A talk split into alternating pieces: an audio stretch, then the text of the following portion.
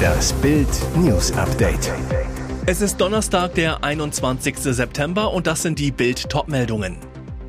Sie ist bereits ausgezogen. Ehe aus bei Weltmeister Großkreuz. Warum es mit Nagelsmann und Völler klappt, das ist unsere EM-Formel. Besonders alte und Kranke gefährdet, Killerkeime in kompletter Ostsee. Sie ist bereits ausgezogen. Ehe aus bei Weltmeister Großkreuz. Aus und vorbei. Abpfiff der nächsten Weltmeisterehe. Ex-BVB-Profi Kevin Großkreuz, Mitglied der Weltmeistermannschaft von 2014 und seine Frau Caroline gehen wieder getrennte Wege. Vier Jahre nach der standesamtlichen und eins nach der kirchlichen Trauung ist das Feuer ihrer einstmals so großen Liebe erloschen. Großkreuz zu Bild. Ja, es stimmt, Caro und ich sind schon seit drei Monaten kein Paar mehr. Die hübsche Blondine, Tochter eines Dortmunder Zahnarztes, ist bereits aus dem schmucken gemeinsamen Eigenheim im Süden der Stadt ausgezogen, wobei Großkreuz größten Wert auf die Feststellung legt, dass keine neuen Partner weder bei ihm noch bei ihr der Grund für das Liebesaus gewesen ist.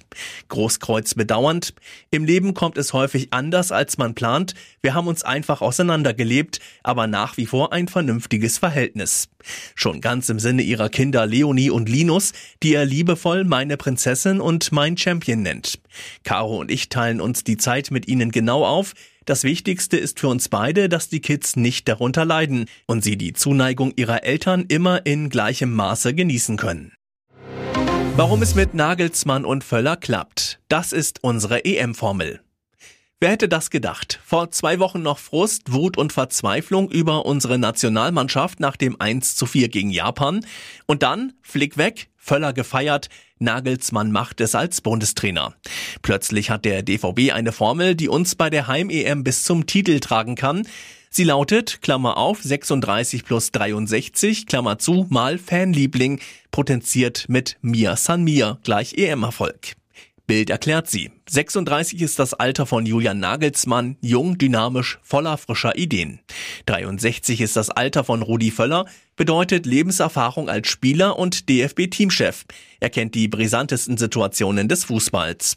Fanliebling ist und bleibt Rudi Völler, wie die Stimmung beim 2 zu 1 gegen Frankreich sofort in Begeisterung umschlug mit Rudi Völler Sprechchören.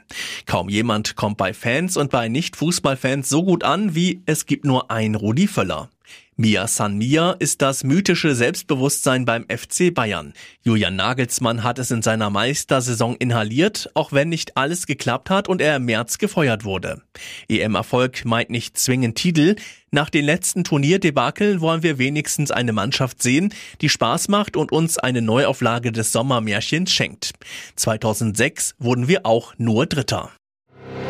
Besonders alte und Kranke gefährdet. Killerkeime in kompletter Ostsee.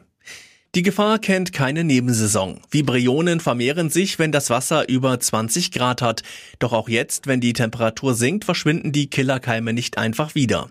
Bei jedem Bad in der Ostsee können sich jetzt vor allem alte Menschen mit schlechtem Immunsystem weiter infizieren. Ein 74-jähriger Badeurlauber starb an den Folgen der Killerkeime aus der Ostsee. Es war der erste Vibrionentote in diesem Jahr. Haben Sie zum Beispiel offene Wunden wie einen aufgekratzten Mückenstich und bemerken Symptome, gehen Sie sofort zum Arzt und sagen Sie, dass Sie in der Ostsee waren, mahnt die Sprecherin des Landesamtes für Gesundheit und Soziales in Rostock. Die Symptome sind vielfältig.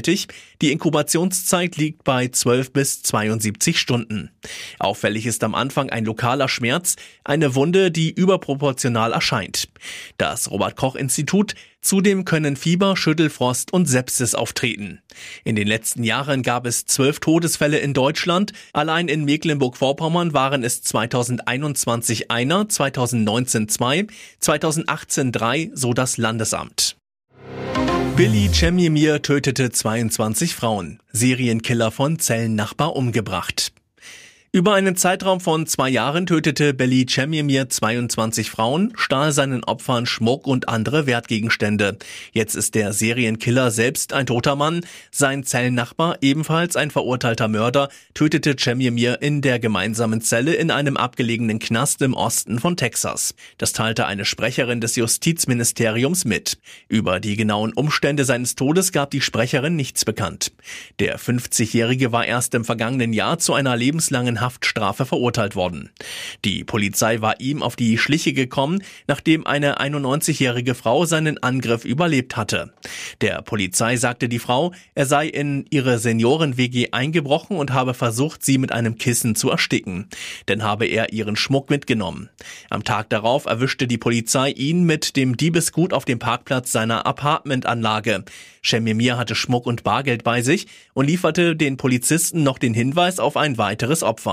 Als die Ermittler daraufhin weitere Todesfälle bei älteren Damen untersuchten, stießen sie auf immer mehr Verbindungen zu Cemimir. Und jetzt weitere wichtige Meldungen des Tages vom Bild Newsdesk. Im deutschen Bildungssystem läuft es gar nicht rund. Jetzt schlägt die Bildungsgewerkschaft Alarm. Denn die Zahl der Schüler in Deutschland soll bis 2035 um eine Million steigen.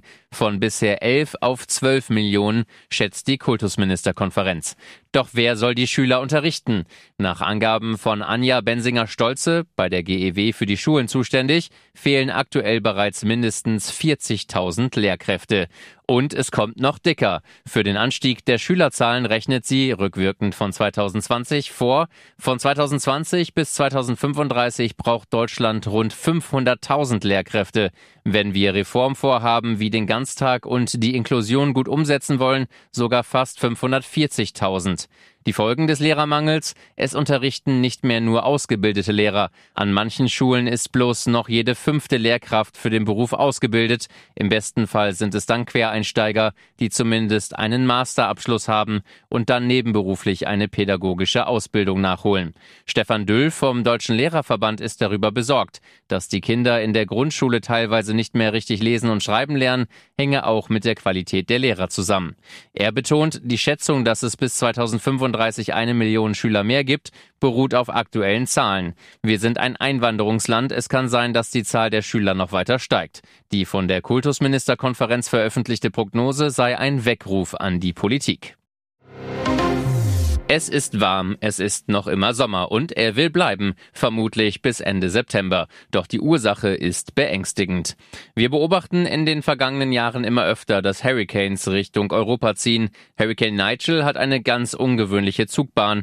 Er zieht auf dem direkten Weg in unsere Richtung. Das warme Meerwasser im Nordatlantik gibt ihm noch längere Zeit Energie. Irgendwann, vielleicht schon bald, werden wir es wohl erleben, dass ein Hurricane es bis zu uns schafft, warnt Diplom-Meteorologe Dominik Jung vom Wetterportal Wetternet. Wetterexperte Jung. Hurricane Nigel wandelt sich aber vor den britischen Inseln in ein außertropisches Tief um. Auf seiner Vorderseite kommen nächste Woche die warmen Luftmassen auch nach Deutschland. Hurricanes sind tropische Wirbelstürme, die sich normalerweise in den tropischen oder subtropischen Regionen über warmen Ozeanwasser bilden. Diese Stürme erhalten ihre Energie aus der Wärme des Wassers und benötigen eine Mindesttemperatur, um sich zu entwickeln und aufrechtzuerhalten. Europa liegt geografisch weiter nördlich und ist in der Regel nicht in den Pfaden von Hurricanes enthalten. Für Elias Mbarek ist ein Albtraum wahr geworden. Im Haus des beliebten Kinostars wurde nachts eingebrochen und er stand den Tätern fast gegenüber. Das erzählt der Schauspieler im neuen Podcast Enter Sandman. Mbarek und seine Frau Jessica hätten geschlafen, doch ich wache nachts auf und auf einmal geht die Tür auf vom Schlafzimmer und bin total schlaftrunken und sage so Hallo und die Tür geht wieder zu.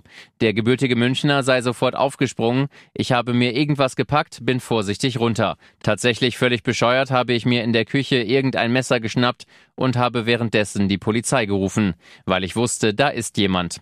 Bis zu deren Eintreffen sei er durchs Haus gestreift. Dann sehe ich, dass eine Seitentür aufgebrochen gewesen ist. Später habe sich herausgestellt, dass nur etwas Geld gestohlen wurde. Kreditkarten und seinen Laptop ließ der Täter liegen.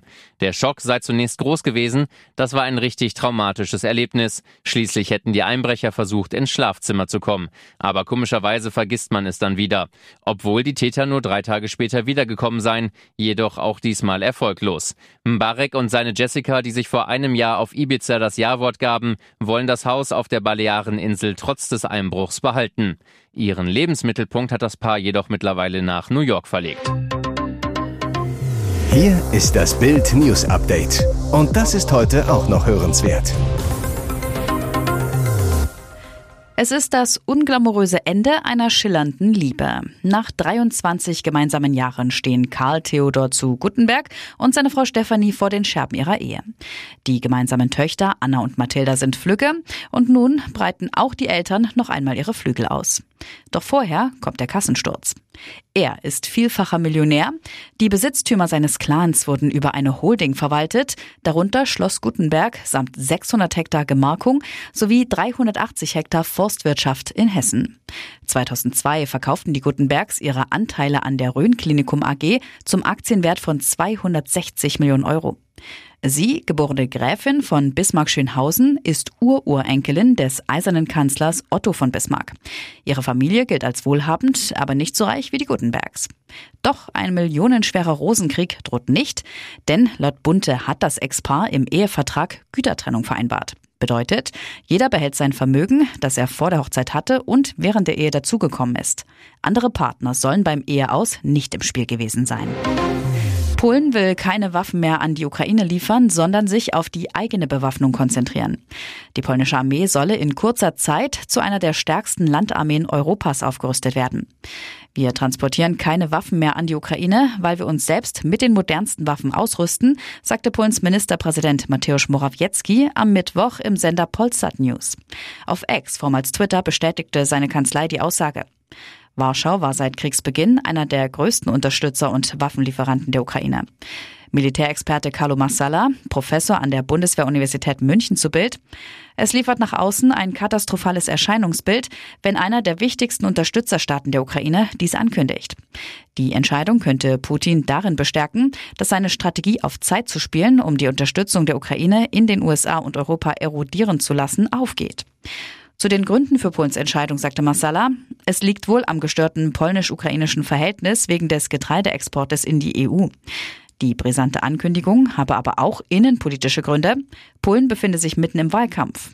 Dazu komme, dass die Regierungspartei PiS wegen des Visaskandals unter Druck stehe, so Massala.